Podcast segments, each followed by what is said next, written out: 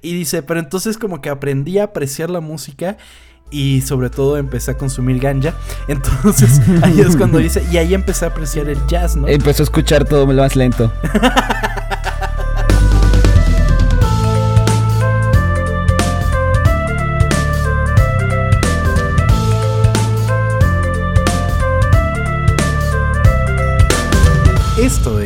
Historias Ocultas, el podcast donde revelamos las historias de producción de las películas, series, videojuegos y música que dejaron su huella en la cultura pop.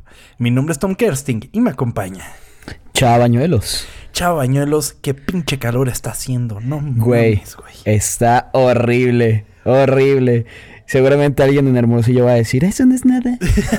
pero a ver, estamos acostumbrados a que, que el calor no esté tan feo. Pero, güey, estoy sudando en este momento. Cerras las ventanas para grabar y es una cosa terrible. Totalmente, y además como no podemos tener ventiladores ni nada, Sí. es, es horripilante. Pero bueno, lo bueno es que la plática es lo suficientemente cool, ¿viste lo que hiciste ahí? Como para mantenernos fríos. Qué pendejo.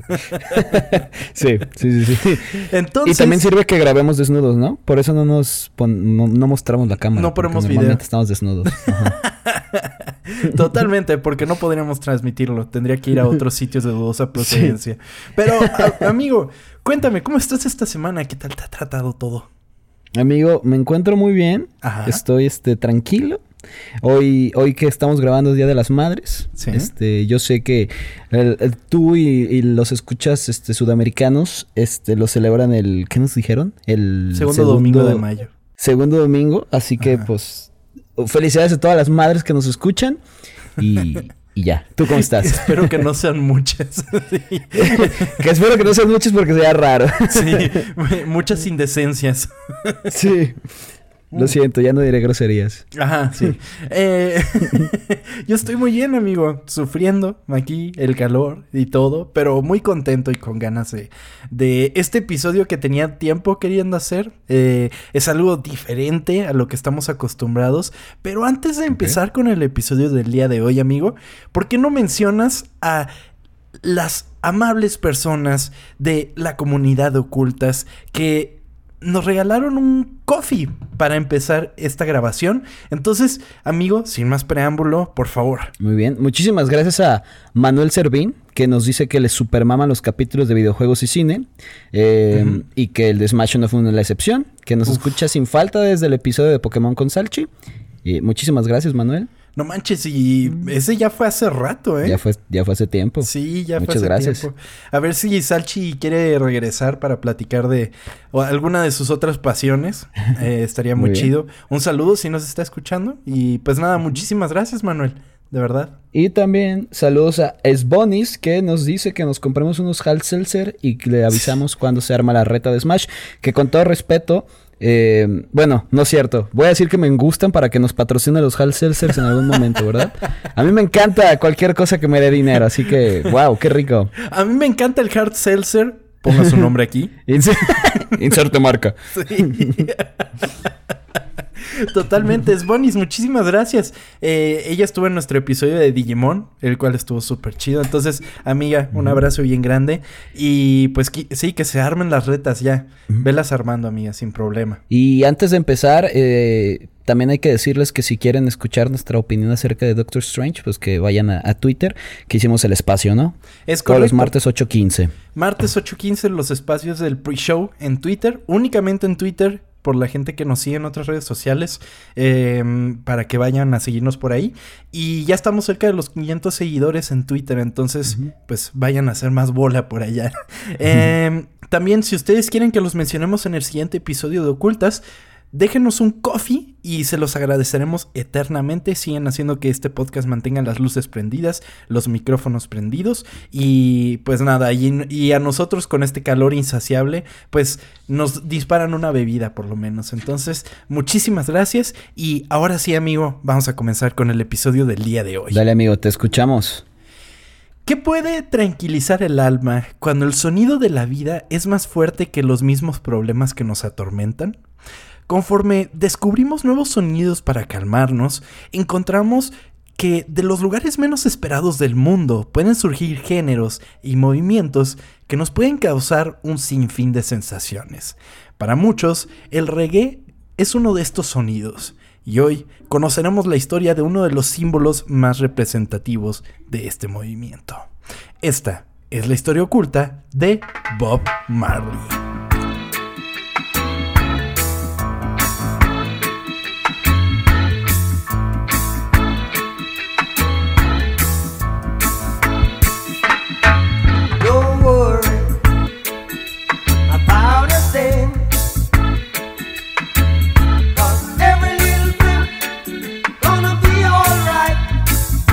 Güey, qué chingón, muy bien, sí. Diferente muchas cosas de lo que hemos hecho, ¿eh? Totalmente, totalmente. Digo, eh, los musicales siempre nos ayudan a conocer y expandir mucho más, eh, como que a otras cosas, aprender historias que jamás nos imaginamos. Entonces, pues tengan la mente abierta, eh, tengan a la mano su vicio favorito, yo no estoy diciendo cuál, pero no sé, pero pues ahí cada quien. Y pues vamos a platicar un poco de Bob Marley, amigo. Fíjate que te quería mencionar. Bob Marley, yo lo conocí como mucho de la música temprana que comencé a escuchar, que mucha gente consideraría como música de viejitos. es gracias a mi mamá. Porque cuando teníamos como trayectos de que a la escuela o a que a las clases de fútbol o lo que sea, eh, tenía un disco quemado. Eh, en un principio era un cassette, de hecho, y después mi hermana hizo que el cassette se convirtiera en un disco.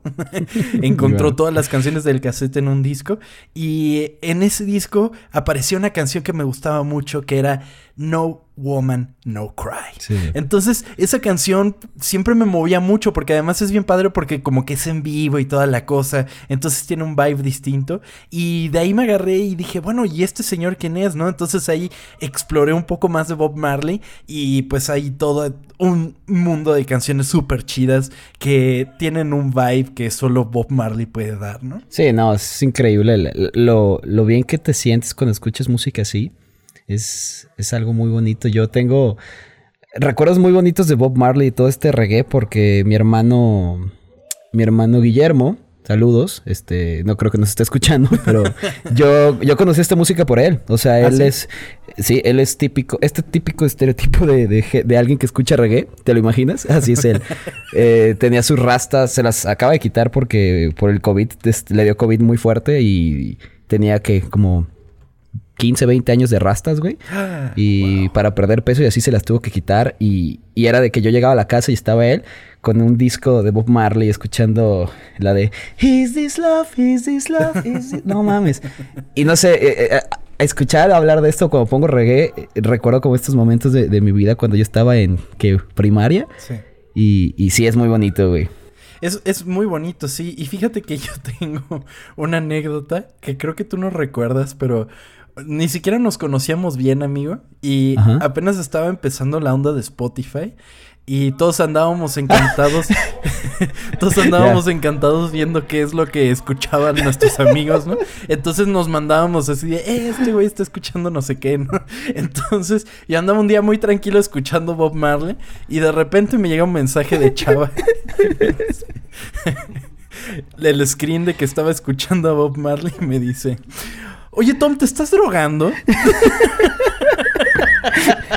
sí, lo recuerdo. Lo recuerdo muy bien, güey. me hiciste reír mucho en esa ocasión, amigo. Pero bueno, ¿te parece si empiezo? Sí, bueno, dale. El 6 de febrero de 1946 nacería Robert Nesta Marley en la granja de su abuelo en St. Anne Parish, Jamaica hijo de Norval Sinclair Marley, un jamaiquino de ascendencia inglesa, y Cedella Malcolm, una adolescente jamaiquina. Es importante el punto de que es adolescente porque pues su papá era algo grande. Ahora vamos a hablar de eso, ¿vale? Eh, pero la cosa es que pues su papá era blanco y ella era negra. Entonces él nunca se sintió como que tan, eh, al principio por lo menos de su vida, como de que eh, eh, sectado nada más a ser negro, o que si se sentía más identificado con las cosas blancas, entonces pues era mestizo, como muchos lo calificaban. Pasó la primer parte de su infancia con su madre, compartiendo una pequeña choza hecha de metal corrugado y madera en el campo. Según su madre, siempre fue un hombrecito alegre y feliz. Le encantaba hacer amigos y le encantaba jugar. Nunca tuve ningún problema con él yendo a la escuela y cosas así. Era muy obediente. Ok, un niño feliz. Sí, en lo que cabe feliz, ¿no? sí. Su padre brindó apoyo financiero, pero rara vez los veía ya que a menudo estaba afuera. Sin embargo, en 1955, cuando Marley tenía 10 años, su padre murió de un infarto a la edad de 70 años. O sea, ahora es matemáticas. La mamá tenía 18 cuando nació Marley. A ver, ayúdame porque soy terrible con las matemáticas. Mi cerebro no funciona así. Ella tenía 18 cuando nació Marley. O al menos eso apareció en donde vi, quizás tenía menos, ¿no? Entonces tenía 18 cuando nació Marley. 10 años después muere el papá. Entonces si tú le res 70? 60 años cuando se casó con esta niña. Ay. Ay, güey. Eso está mal. Eso está muy mal. Cosas que podían pasar en el pasado. Esto llevó a que Marley pasara aún más tiempo con su madre, quien disfrutaba de cantar y escribir canciones, generalmente entintadas con un aspecto espiritual que le haría similar a una cantante de gospel. De ahí comenzaría la pasión de Marley por la música a mí siempre me ha gustado la idea de estas iglesias en las que hay un coro de negros cantando. Se me, haría increíble visitar una de esas. Sí, ya hace tiempo cuando... O sea, no era iglesia de, negros, pero era una iglesia cristiana, pero con, unos fundamentos acá diferentes, güey. No sé cómo funcionaba. Fue porque mi novia de ese entonces, de eso te digo, se fue muchísimo. Su mamá, pues como que quería encontrar nuevas pues no sé, nuevas formas de, de fe o cosas así. Y, y fue una misa, bueno, no sé si se le diga misa, es, fue una celebración, no sé cómo se le diga. Se celebró algo. Ah, se celebró algo donde eran, ¿qué? Como 50 personas así cantando. Güey, yo estaba, estaba muy, muy, muy chingón, güey. Pero sí fueron como dos horas como de un concierto con 50 personas cantando. y dije, ok, esto está chido, pero no sé si podría volverlo a hacer. pero, o sea, ahorita que dijiste eso, o sea, lo que hace Kanye West los domingos, que es igual como su celebración, güey, que neta pone un chingo de gente a, hacer gospel, es impresionante, la neta, eso sí lo disfruto mucho.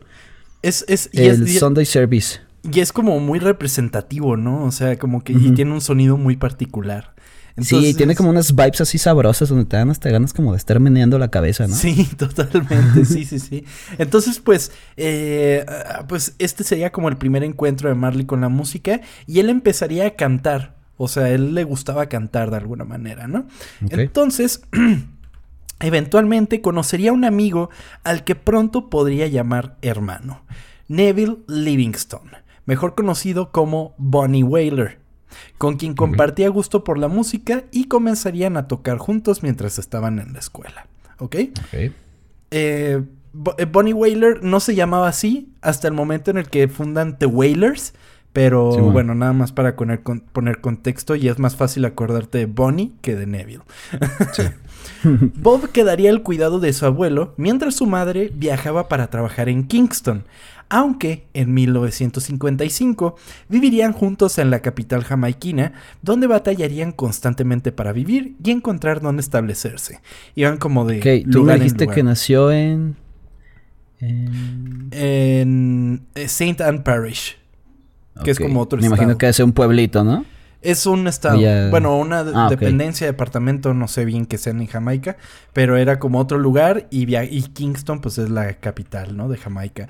Esta, este, este constante como movedera de lugares, como que le causaba mucho problema a la mamá y se supone que ese sería como la inspiración para que eventualmente Bob Marley escribiera No Woman, No Cry. Ok. Entonces, eh, pues es una es un bonito como que pues tributo a su madre, ¿no? Bob se reunió con su amigo de la infancia cuando Bonnie y su padre, Thaddeus Livingston, se mudaron a Kingston.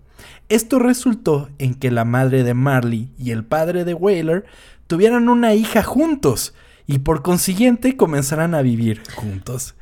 A ver, espérame. ¿Me puedes, ¿Me puedes repetir cómo, cómo, cómo? El, el amigo y su papá Ajá. se fueron a vivir a Kingston, ¿ok? el amigo y el papá y el papá de Bob. Ajá, no, no, no. A ver. A ver, el amigo de Bob Marley, Bonnie, Ajá. se fue a vivir a Kingston con su papá, ¿ok? Ajá. O sea, juntos, el papá Sí. y él. Ahí se encuentran con la mamá de Marley y Marley, ¿ok? Ajá. Entonces ahí el papá y la mamá tienen un hijo. Ok. Entonces Bonnie y Bob pues se hacen medios hermanos, amigo. Como, ajá, como medios hermanos. Ajá. Ok. Bueno, no estaban Bueno, casados, solo serían, tuvieron hijos, ¿eh? eh, Hermanastros. Sí, cierto, hermanastro, sí. hermanastros, ajá. Sí. Entonces, eh, pues una Wow. cosa muy rara, amigo. Bueno, pues si es tu, si es tu mejor amigo, pues... Pero aún así, ¿no? Bueno, sí está, sí está raro. Compartir techo ayudó a los jóvenes músicos para explorar nuevos y más profundos géneros musicales como el ska y el RB, que podían escuchar en las estaciones de radio estadounidenses que llegaban a Jamaica desde Miami y Nueva Orleans. Bob y Bonnie conocerían así el sonido de varios músicos como Ray Charles, Elvis Presley y Fats Domino. que el otro día que, que fui al cine vi el, el tráiler de Elvis. ¿Ya lo viste? Así la de Baz Luhrmann. Se ve Simón se ve, se muy bien, ¿eh? Sí, sí, sí.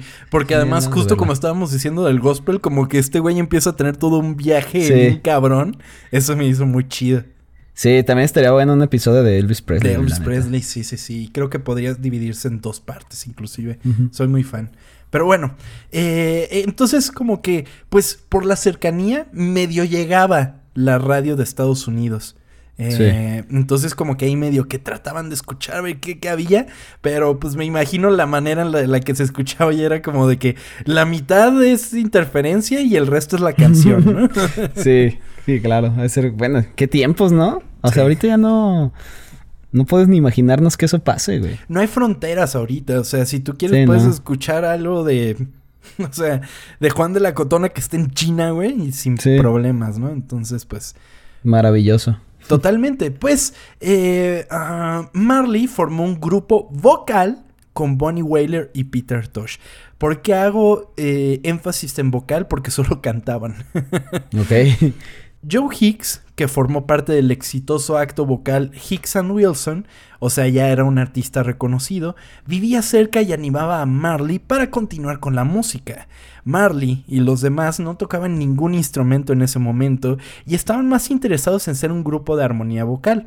Hicks los ayudó a desarrollar sus armonías y comenzó a enseñarle a Marley a tocar la guitarra.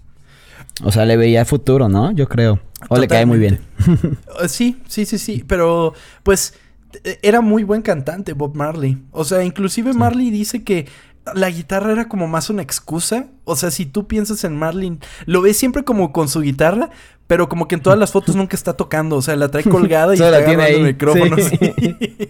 Sí. A él le gustaba más cantar, pero bueno, tenía que tocar la guitarra, ¿no? Entonces, pues aprende a tocar la guitarra y a los 15 Bob había dejado la escuela para concentrarse en el canto. Su madre hizo los arreglos para que trabajara como aprendiz de soldador. Uno de los trabajadores con los que cantaba Bob en el patio de la soldadura, Desmond Decker, lo animó a perseguir su sueño de hacer discos. O sea, estaban Wow, o sea, trabajando. todo el mundo lo estaba apoyando, ¿eh? Sí, totalmente le veían futuro. Entonces, Sí. como que estaban trabajando y empezaban a cantar. O sea, y, y dijo, güey, Sí. este va todo, sí le sabe. Entonces, Cantas chingón, güey. sí, sí, sí, sí.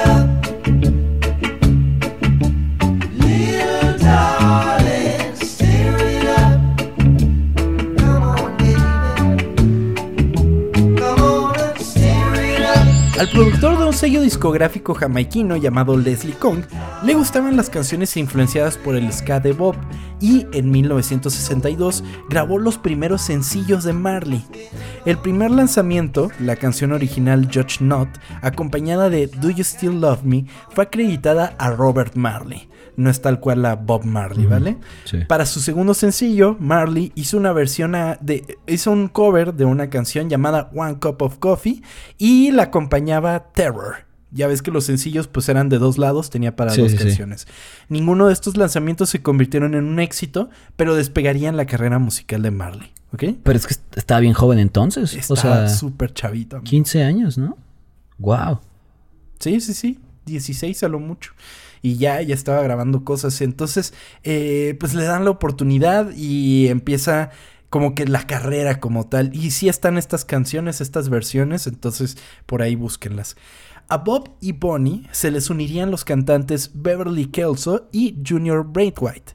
El grupo probó una serie de nombres, los Teenagers, los Wailing Root Boys, los Wailing Wailers y finalmente se decidirían por The Wailers. Y es en este momento en el que Bonnie definitivamente se empezaría a llamar Bonnie Wailer. Ok, ahora sí. A finales del 63, Alvin Zico Patterson, un magistral percusionista rastafari y que eventualmente sería el percusionista de, The Wailers, llevó a Bob y a Bonnie a conocer a Clement Dodd, propietario de varios sellos discográficos y un centro de grabación, quien los invitó a grabar a su estudio la canción Simmer Down, la cual se convirtió en un éxito en África. En África, en Jamaica, perdón. bueno, también a lo mejor, ¿no? bueno, no creo que hubiera llegado tan fácil. No, no, yo tampoco lo creo. Pero bueno, es importante mencionar, esto es en el 63. La verdad es que a mí me costaba un poco de trabajo pensar en eh, Bob Marley y los Beatles porque los sentía como totalmente distintos, pero cuando esto se convirtió en un éxito en Jamaica, los Beatles apenas estaban teniendo éxito con She Loves You. Entonces era como de que, o sea, eh, apenas estaba empezando y este ya los estaba superando por lo menos en Jamaica, ¿sabes? Con una canción por lo menos, pues, pero... Es impresionante, es que no te das cuenta que te están pasando las cosas al mismo tiempo, ¿no? O sea, cuando lo ves desde ahorita. Totalmente, sí, sí, sí, es como... O sea, lo sientes como en distintas temporalidades. Sí, sí, sí. Exacto. Dodd quedó tan impresionado con la ética de trabajo de Bob que le confió los ensayos de varios de los otros grupos vocales de Studio One, incluidas las Soulets, un trío de cantantes femeninas. un trío de cantantes femeninos, un trío, un trío de tres, un, trío de tres mujeres.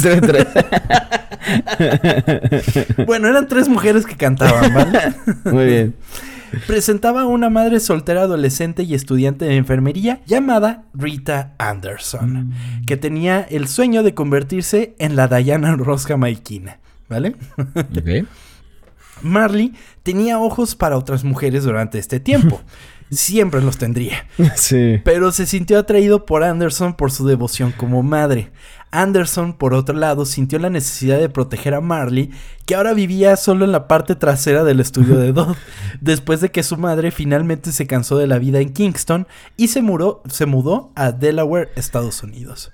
Sí, eso que dices de Bob, pues sí es algo como que pues es muy conocido, ¿no? Que tuvo un chingo de hijos. Sí. Porque recuerdo que mi, mi hermano, eh, cuando vivía aquí, era muy amigo de uno de sus hijos, güey. No sé ¿Ah, cuál, porque... sí, sí, sí. No sé cuál, porque pues son de un putero.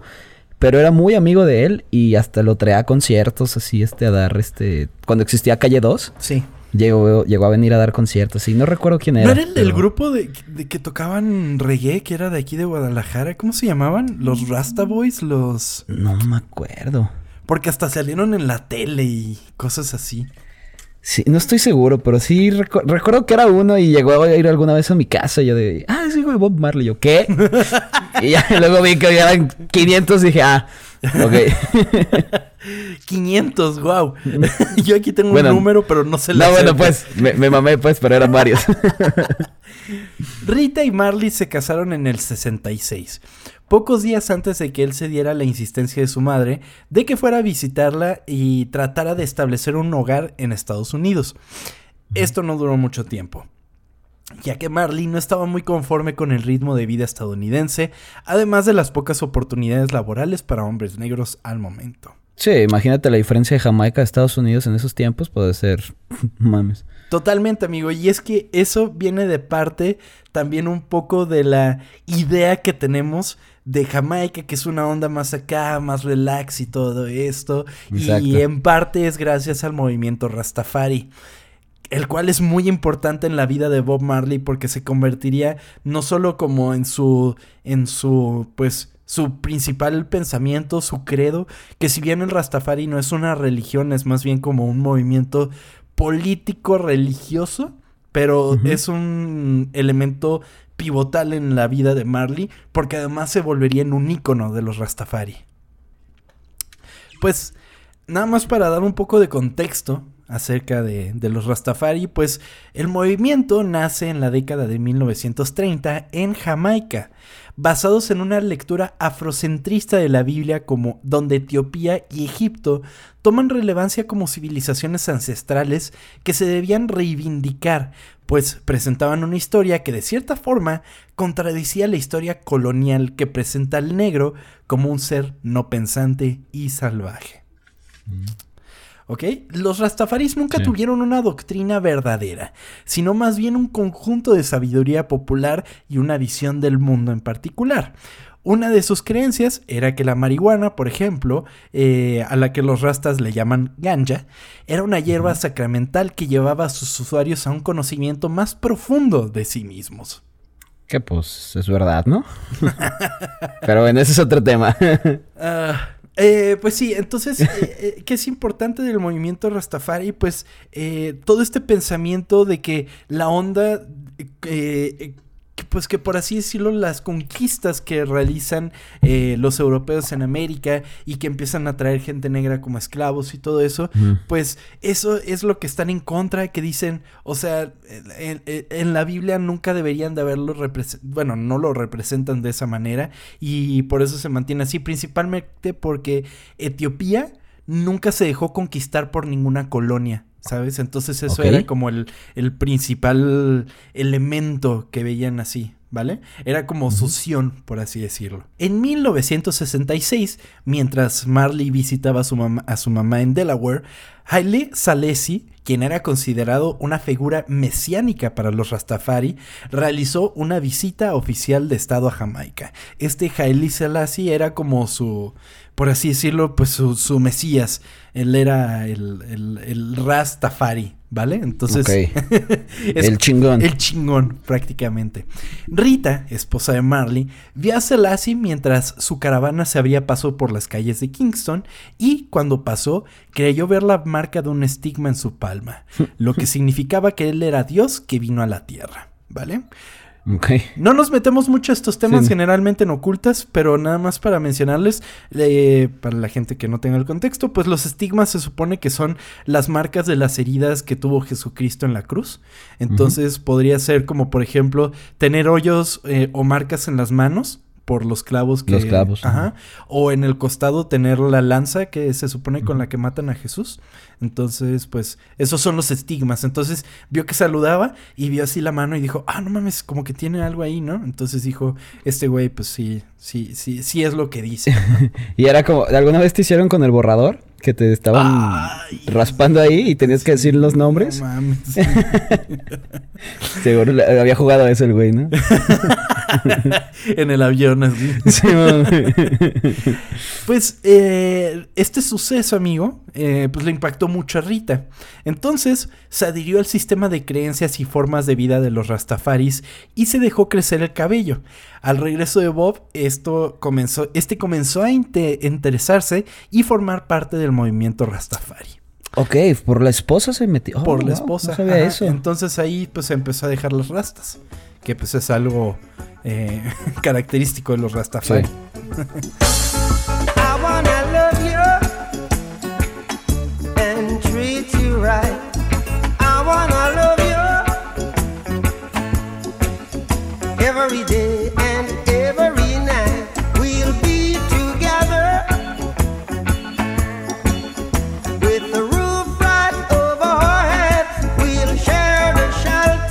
En 1967, Marley y The Wailers comenzarían a grabar nuevamente, y el momento para experimentar no podría haber sido mejor, amigo, ya que la escena musical de Jamaica estaba experimentando otro cambio crítico. El ska había ralentizado su movimiento y la vida en Kingston se estaba volviendo más sombría, y había menos interés en bailar con música exuberante. Este nuevo estilo se denominó reggae por su cadencia irregular y su calidad melodiosa e hipnótica. Sí, bellísimo, me gusta mucho, güey. Y es, es raro porque luego existe como este odio entre ciertos...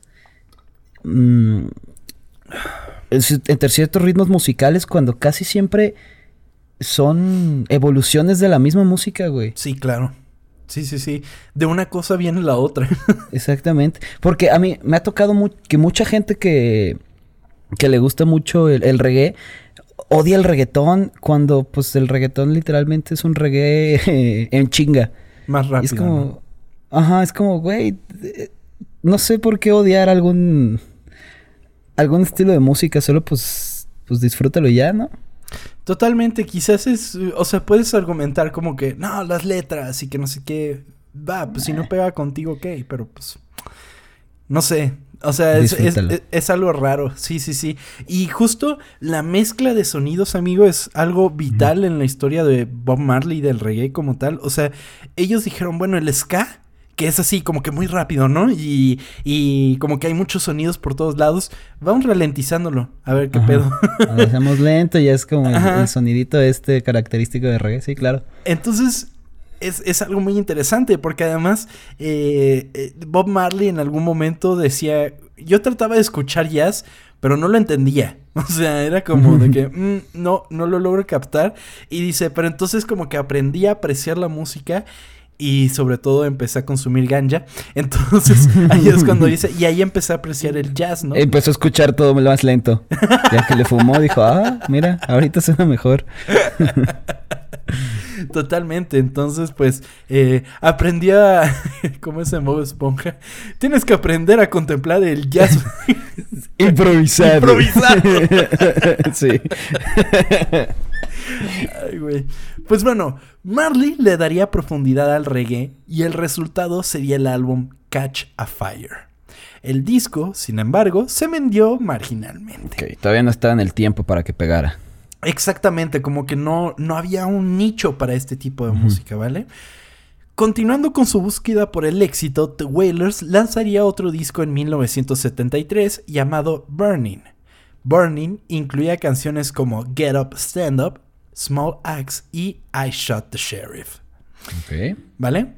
Burning se convertiría en el impulso que Marley necesitaba para permear en un público más grande de la manera menos esperada. El disco llegaría a manos de Eric Clapton, en forma de regalo de uno de sus guitarristas, quien pensaba que el músico disfrutaría del disco. Clapton quedó impactado por el disco y grabaría un cover de I Shot the Sheriff.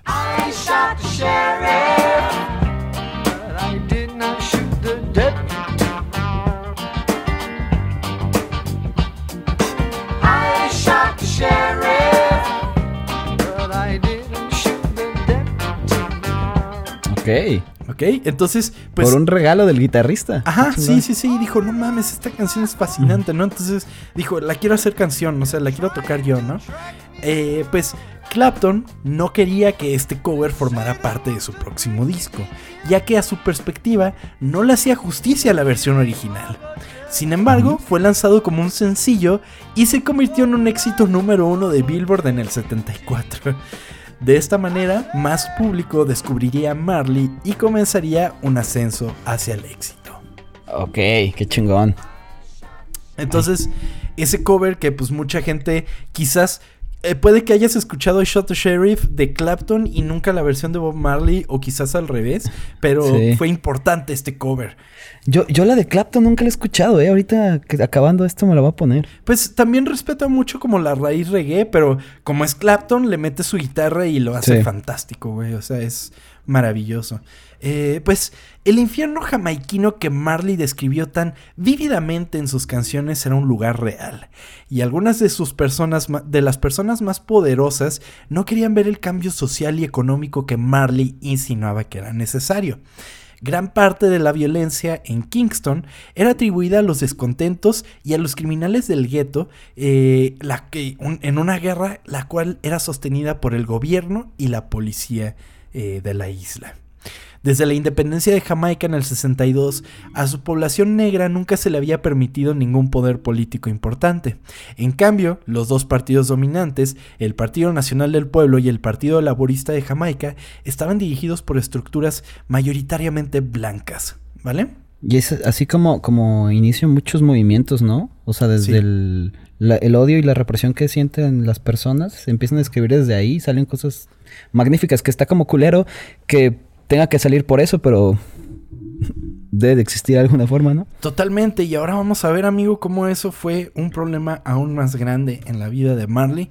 Eh, y pues, nada más para poner un poco de contexto, Jamaica, pues, era una colonia inglesa que llevaron, pues, a esclavos negros, como en varios lugares, Sí. y pues eventualmente se convirtió en el 90% de su población, Sí. ¿vale?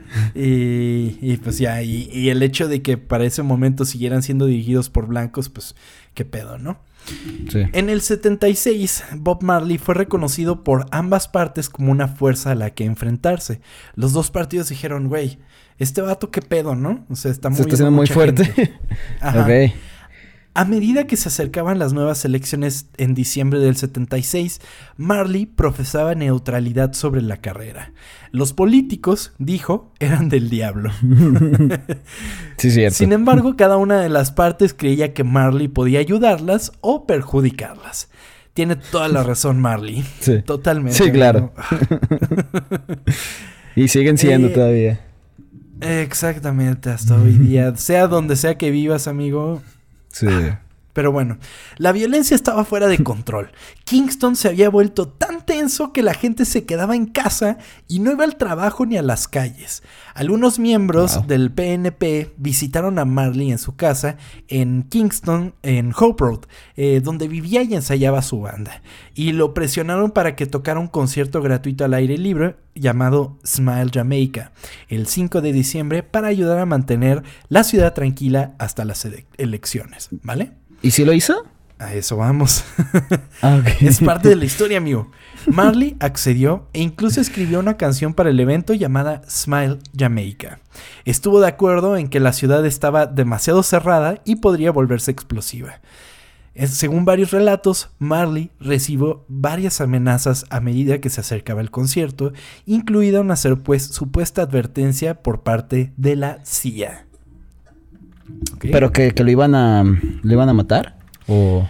Pues, pues es que el gobierno estaba metido en, en, la- en el pedo del crimen. Supongo que algunos líderes criminales no querían que, que, que, que, que hubiera siquiera este bastión como de Tranquilizara. unión, por lo menos. Ajá, entonces dijo, pues seguramente le llegaron varias advertencias. Y pues la CIA, como siempre es, pues se tenía que meter en todo, ¿no? Entonces, eh, pues, sí. Un grupo de vigilantes se ofreció como voluntario para proteger la casa de Marley, pero temprano en la noche del viernes 3 de diciembre, esa guardia desapareció. Alrededor de las 8.30 pm, Marley y su grupo de músicos se tomaron un descanso de los ensayos. Poco tiempo después, dos pequeños autos blancos se detuvieron en la entrada, de los cuales bajaron varios hombres armados. Algunos de ellos rodearon la propiedad, mientras que otros se dirigieron a la casa y abrieron fuego. Ok, wow. Cuando terminó el tiroteo, se habían gastado casi 83 balas. Rita Marley había recibido un balazo en la cabeza intentando huir. La bala se alojó entre el cuero cabelludo y el cráneo. Entonces, eh, pues estaba relativamente bien, ¿no? El gerente de Marley en ese momento, Don Taylor, recibió cinco disparos, incluida una bala cerca de la base de su columna, y Marley terminó con una bala rozándole el pecho y enterrándose en su brazo. Esa bala iba dirigida al, al corazón, pero no le, no le alcanzó a dar. No Entonces, eh, Oye, pues entonces... De tantas este, rastas, ¿no le, no le atravesó el- la bala? yo creo que fue eso. Yo creo que fue eso. Wow. Nadie murió esa noche, pero es comprensible que las tensiones de Jamaica empeoraran. Marley y yo huyó a una propiedad apartada y estaba custodiada por rastas armados con machetes. wow. Imagínate esa escena. Un enfrentamiento entre güeyes armados y unos rastas con machetes. Machetes. Dos noches después decidió no doblegarse ante ningún peligro temido y siguió adelante con el espectáculo Smile Jamaica Uy, para mantener la paz. Al final de su set, Marley se levantó la camiseta y mostró sus heridas. Adoptó una pose burlona, como si fuera un malhechor armado con una pistola, echó la cabeza hacia atrás y se echó a reír. Y luego se fue. Wow, qué huevos, güey. ¡Qué huevotes! sí. Increíble, no mames. Marley dejó la isla durante mucho tiempo, desconsolado porque sus compatriotas habían tomado las armas contra él, y en cierto modo Jamaica nunca volvió a ser su hogar. Más tarde pasó un tiempo visitando a parientes estadounidenses en Delaware y Miami y luego viajó a Inglaterra. Qué feo se de sentir, ¿no? Que del país donde eres y donde has querido hacer todo te, te hagan ese tipo de cosas. Totalmente, amigo. Totalmente. Y, Pobrecita. y que eso sea la gente misma. O sea, es como.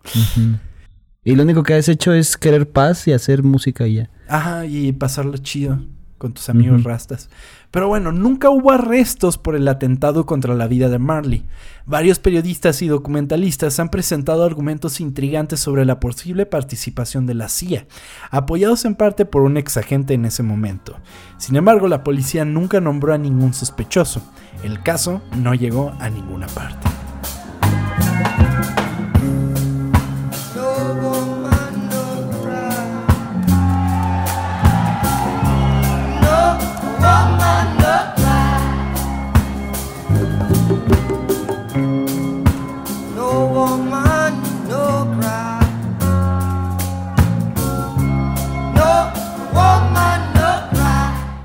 Duda había algo urgente y poseído en Marley en sus últimos años.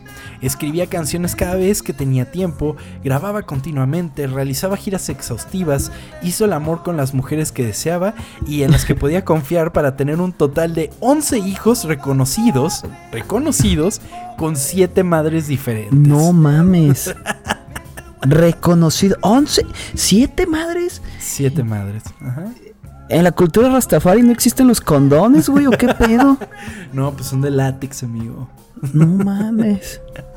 11. y- Wow. 11 hijos y reconocidos, quién sabe cuántos que no. que No, sí, sean- quién sabe. Está cañón, amigo. Eh, pues bueno, en 1975, durante un partido de fútbol con sus amigos, el pie de Marley se aplastó gravemente y se lesionó el dedo del pie derecho. ¿Por qué te ríes, güey? no sé, me imaginé que le hicieron una falta, algo así, güey. que ni amarilla le sacaron al otro, güey. Los médicos le dijeron que tendría que evitar estar de pie, pero los ignoró. Ok. En mayo del 77, mientras estaba de gira en París, volvió a lesionarse el dedo del pie derecho y esta vez fue mucho peor. La uña del pie se arrancó y la ¡Ay! laceración no se curaba. Unos meses más tarde, cuando cojeaba dolorosamente, vio a un médico en Londres que dijo que el daño había empeorado, tanto que el dedo del pie podría volverse canceroso y debería ser amputado. Marley pensó que los médicos estaban mintiendo. Rasta no tolera la amputación, les decía. Eso puede pasar, no mames. Wow. Amigo, y vamos a ver que es- eso tiene más cosas. Wow. En, en TikTok me pasa mucho que veo videos de cómo le cortan uñas de pie, como de un pie muy feo. ¿Nunca los has visto? No, gracias a Dios no. Me, me dan, es como mi ASMR, güey. Sacan un pie que es horrible y lo empiezan como a, a curar ¿Por qué ves eso, chavañuelos? Porque está chido, güey. me Es como la gente que ve eh, granos, güey. No mames. Ah, también me gusta. ¿No, No te gusta ver granos? No. No mames. ¿Por qué no? No, qué asco, güey. Güey, me encantan ese luego cuando tienen como una super cámara y se ve cómo sale. Uy, wow. Me fascina, güey. Perdón. Ya llegó el güey de los feti- fetiches raros. ya sé, güey. En cambio, vio a un cirujano ortopédico en Miami que realizó un injerto de piel y le dijo que el tratamiento había sido exitoso. Probablemente era el doctor de los Simpson, ¿no? ¿Cómo se llama?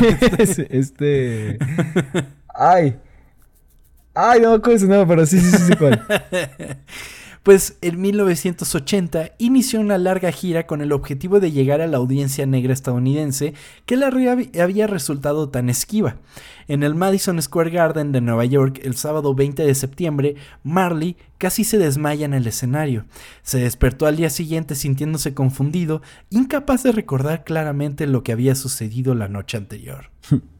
Yo en las pedas. Ajá, es algo que le podría pasar a Chava Bañuelos. Sí. Esa mañana, mientras corría en Central Park con un amigo, su cuerpo se congeló y cayó hacia adelante. Más tarde, vio a un médico que le dio la noticia que durante mucho tiempo había tenido miedo de escuchar. Su desmayo se había debido a un tumor cerebral. Pruebas posteriores revelaron que el cáncer se había extendido a través de sus pulmones, hígado y cerebro y era inevitable. Probablemente le quedaban 10 semanas de vida. Ay, Y todo por Wow. no tratarse el dedo. sí. No mames. Está cabrón. chavos, chéquense siempre, ¿no? O sea, si, si se le está por caer Vayan el dedo, pues no mamen. Vayan con el doctor. Sí, no manches. Entonces eh, es algo que pudo haber sido prevenido. Muy, muy cabrón. Entonces, pues nadie le había informado a Rita Marley sobre la caída de su marido. Y cuando Ma- Marley le dio la noticia, Rita insistió en que la gira se cancelara de inmediato. Sin embargo, Marley subió al escenario esa noche en Pittsburgh y tocó todo su show. Pero eso fue lo más lejos que pudo llegar. El recorrido terminó allí. Visitó clínicas de cáncer en Nueva York, Miami y México. Luego viajó a Bavaria, en Alemania, para someterse al cuidado del doctor Joseph Isels, quien practicó enfoques controvertidos para la terapia del cáncer. Marley viviría otros ocho meses, mucho más de lo que les había predicho los doctores, ¿vale? Ok, sí, pues dijiste 10 semanas, ¿no? Diez semanas, ajá. Cuando, cuando la vida de Marley se estaba cerrando, la enfermedad lo había agotado tanto que gritó, Dios, llévame, por favor.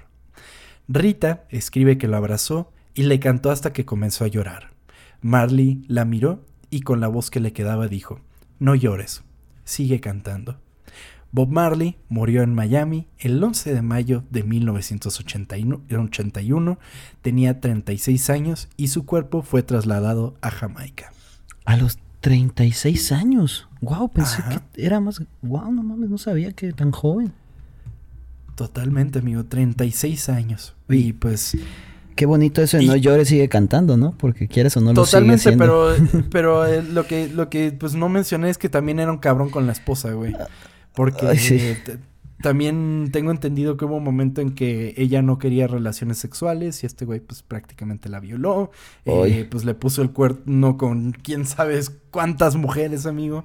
Entonces, pues eh, o sea, sí sí está, está bonito, pero pero bueno. Ay, ay, ay, es que. Pues sí, no todo, no todo es perfecto, ¿verdad? Pero sí está culero eso. Muy cabrón, pero pues bueno, eh, así como muchos artistas, mantengamos vivo el legado de Marley por medio de su música. Súbanle ese reggae, acompáñenlo de su terapia favorita y disfruten, que como lo dijo Marley, vamos a juntarnos y sentirnos bien. Esta fue la historia oculta de Bob Marley.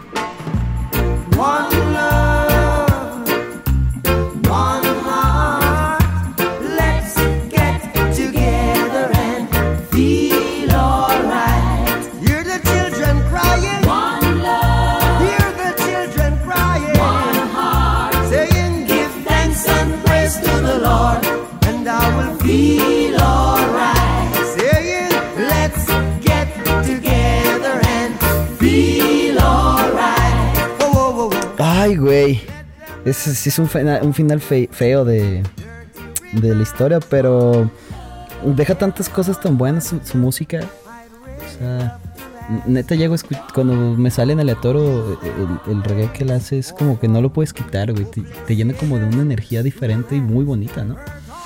Totalmente, o sea, tiene, tiene, o sea, sientes como que lo que trataba de, de transferir a través de su música, que siento que es, son pocos los artistas que logran hacerlo, ¿sabes? Como que logras entender en qué punto de la vida estaban, qué era lo que buscaban, eh, logra transmitir como que la esencia Rastafari por medio de, de, de- de un género que pues él expuso más que ningún artista. O sea, el reggae creo que se hizo prácticamente una cosa global gracias, Gracias a, a la presencia que tuvo Bob Marley. Sí, claro. correcto. Porque, ¿qué otros? Bueno, UB40, me acuerdo de ellos. ¿Te acuerdas de, de, de Shaggy? El de It Wasn't Me. Red wine. Sí, el de It Wasn't Me, ¿te acuerdas de ese güey? sí, claro. Eh, pues Sean Paul también. Sí. Ay, qué bonito, güey. Y también le tengo que agradecer a Bob Marley, que gracias a él que se conoció el reggae, pues existe el reggaetón, ¿no? Así que si te gusta el reggae, que te, que te gusta el reggaetón también, dale una oportunidad. De hecho, ¿has escuchado esta canción de Ariana Grande, la de... Ay, Side to Side? ¿La has escuchado? Sí, claro. Es sí. reggae totalmente, güey. Sí. O sea, es... También, eh, o sea, está padre que de repente como que escuchas canciones y que dices, ok, esto tiene como esencia de reggae, ¿no? Sí, como que esos tecladitos así, que de repente como que la guitarrita como bien tranquilona y de repente un solito así bien chingón. La neta sí, yo disfruto más el reggae que el ska.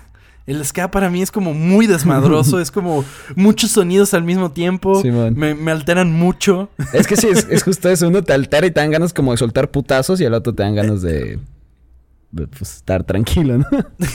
de pues, de pues. Exactamente.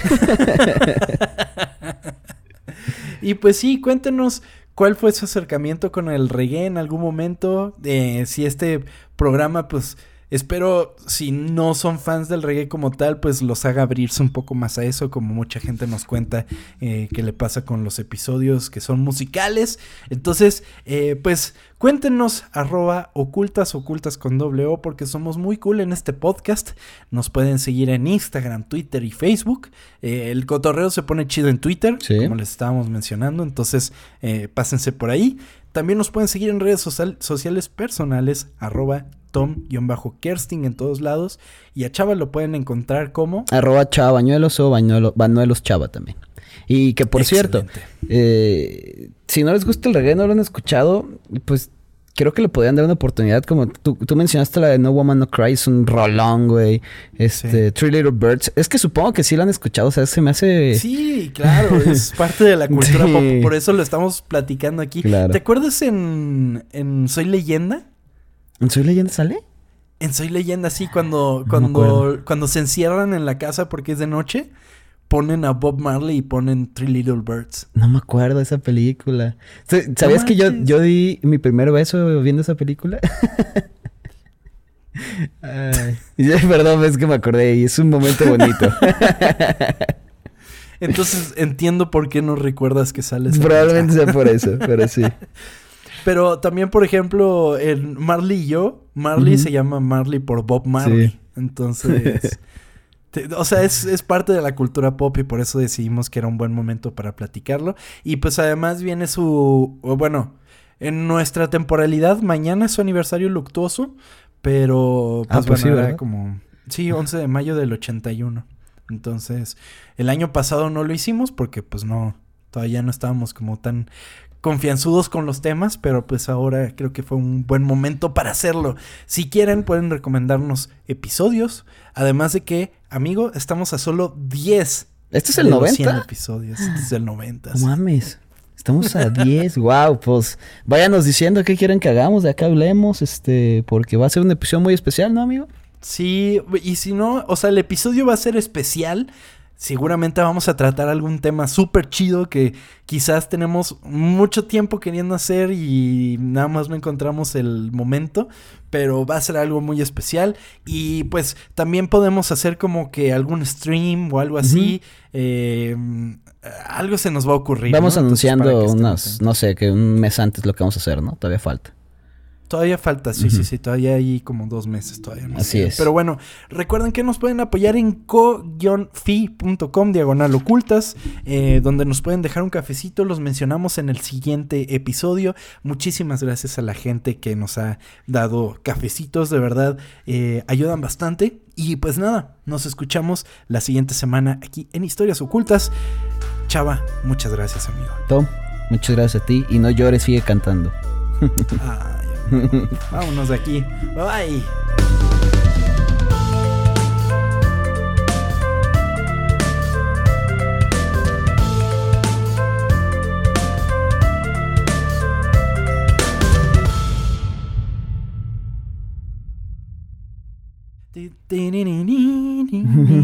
Don't worry, about a thing, cause every little thing it's gonna be alright. Uf, singing no worry. gay, qué bonito. Uy, ¿sabes qué me gusta? La de One Love, One Heart, Let's get together and be feel alright. Ay, qué bonito.